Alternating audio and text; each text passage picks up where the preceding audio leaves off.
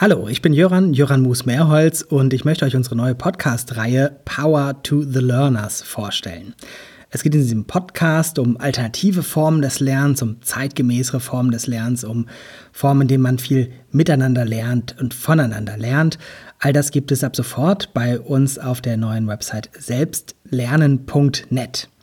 Und jetzt mag der eine oder die andere vielleicht schon stürzen und sagen, Selbstlernen ist ein seltsames Wort eigentlich kann man doch nur selbst lernen, andere können ja nicht für mich lernen. Und das stimmt natürlich, aber so banal sich das anhört, in der Praxis sind wir ja ganz weit davon entfernt und gestalten Lernformate ganz häufig noch so, als wäre es selbstverständlich, dass man eben nicht selbst lernt, sondern dass Menschen für uns das Lernen organisieren sollen, dass andere Menschen besser wissen, wie wir lernen, wie wir da zum Ziel kommen, dass quasi das Lernen eine automatische Folge von dem sei, was sie lehren.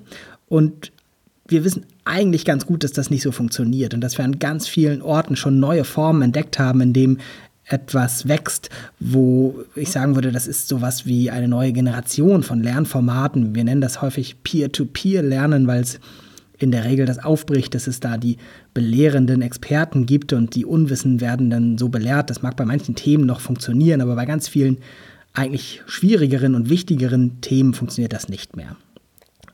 Der von mir sehr geschätzte Karl-Heinz Pape hat mal gesagt, wir brauchen sowas wie eine Selbstbedienungsmentalität auch für das Lernen, dass man eben selbst sagt, ich möchte das lernen und ich brauche das dazu und ich möchte mich dazu mit folgenden Menschen zusammentun. Und das, was äh, Karl-Heinz Piper da gesagt hat, hört sich auch so ein bisschen locker an, aber dahinter steckt eigentlich ein grundsätzlich großer Anspruch, nämlich ein Empowerment für die Lernenden. Das gilt für alle Bildungsbereiche, dass wir sagen, wir wollen mit dem, was wir hier erzählen, von den Beispielen, von denen wir berichten, von den praktischen Tipps, die wir geben, äh, Impulse ausgehen lassen, damit dieses Empowerment für die Lernenden stärker in die Praxis Einzug halten kann. Für uns sind Barcamps ein großer Teil von solchen Formaten. Das ist für mich persönlich so ein bisschen der Prototyp dieser neuen Idee des Peer-to-Peer-Lernens, wo die Menschen eben miteinander lernen, voneinander lernen. Und jetzt, wo ich das hier aufnehme, es ist Juni 2020, muss man natürlich auch davon sprechen, wie man solche Formen auch online abbilden kann.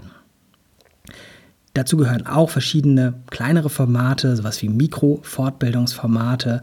Dazu gehören alle Bildungsbereiche, in die wir reinschauen. Wir machen relativ häufig selbst solche Veranstaltungen. Von diesen Erfahrungen können wir erzählen. Wir wollen die Materialien teilen, die wir mit der Zeit entwickelt haben und auch natürlich schauen, was gibt es sonst so an Best Practice, an Erfahrungen da draußen, die wir zum Beispiel in diesen Podcast dann mit der Welt teilen können. Apropos teilen, alles, was wir hier machen und veröffentlichen, wird frei lizenziert. Das heißt, ähm, dass ihr und jeder Mann und jede Frau sonst mit diesen Materialien machen kann, was er oder sie will. Man kann die frei kopieren, verändern, man kann sogar die veränderten Kopien weitergeben. Das gehört für uns so zu dieser Grundidee hinzu, dass Empowerment auch bedeutet, dass andere Leute mit diesen Materialien möglichst genauso viel machen können wie ich selbst, weil vielleicht wissen diese Leute besser, wie sie diese Materialien verwenden können und wofür sie hilfreich sind. In den ersten fünf Folgen der neuen Podcast-Reihe wollen wir einen ersten Schwerpunkt setzen. Wir haben Christine Nahr gebeten, äh, mich zu interviewen wir sprechen über OER-Camps als ein Beispiel von Barcamps. Wir sprechen aber auch über ganz, ganz viele andere Barcamps, die wir selbst veranstaltet haben oder wo wir zu Gast waren, Veranstaltungen, von denen wir auch Fan sind. Und in fünf Folgen erklären wir, was man, wenn man selbst so ein Barcamp machen will, beachten sollte. Das fängt an mit einer grundsätzlichen Einführung.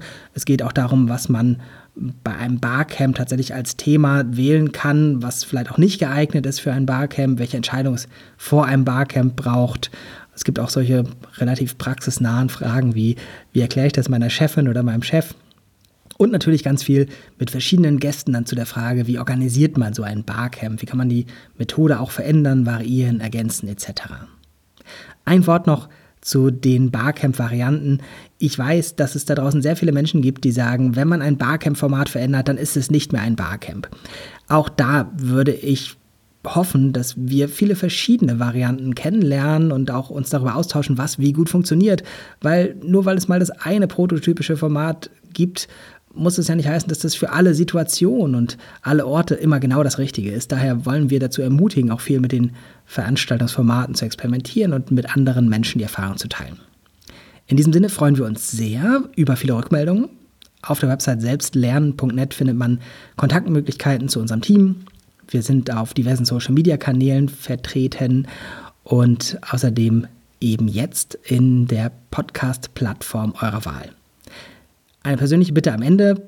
Bei Podcasts sind ähm, nicht nur Downloads, sondern auch Abonnements und auch Bewertungen auf den verschiedenen Plattformen quasi so eine Währung, nachdem diese Plattformen entscheiden, ob sie diese Podcast-Reihen dann auch nochmal anderen Menschen vorschlagen und vorstellen. Insofern freuen wir uns doppelt und dreifach, wenn ihr die Podcasts nicht nur hört, sondern auch abonniert und darüber hinaus uns vielleicht sogar eine Bewertung oder eine Rezension hinterlasst. Das ist im Moment das Tollste, was wir kriegen können, damit wir möglichst schnell viele Menschen mit der Podcast-Reihe erreichen. Ab sofort auf selbstlernen.net. Ich freue mich auf viel Austausch und viel Miteinander und voneinander lernen. Bis bald.